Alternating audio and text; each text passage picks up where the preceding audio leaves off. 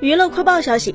据外媒报道，美国演员迈克尔·肯尼斯·威廉姆斯于本月初去世，公寓内发现了吸毒用品，没有其他入侵破坏迹象。纽约市法医办公室最新公布调查结果，威廉姆斯死于意外过量服用芬太尼、对氟芬太尼、海洛因、可卡因综合作用下的急性中毒。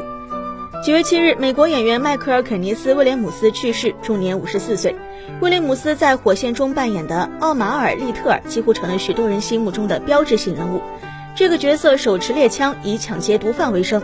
之后，他又在 HBO 的黑帮剧《海滨帝国》中饰演一名黑帮成员。最近，他还凭借另一部 HBO 的惊悚剧《恶魔之地》获得了艾美奖提名。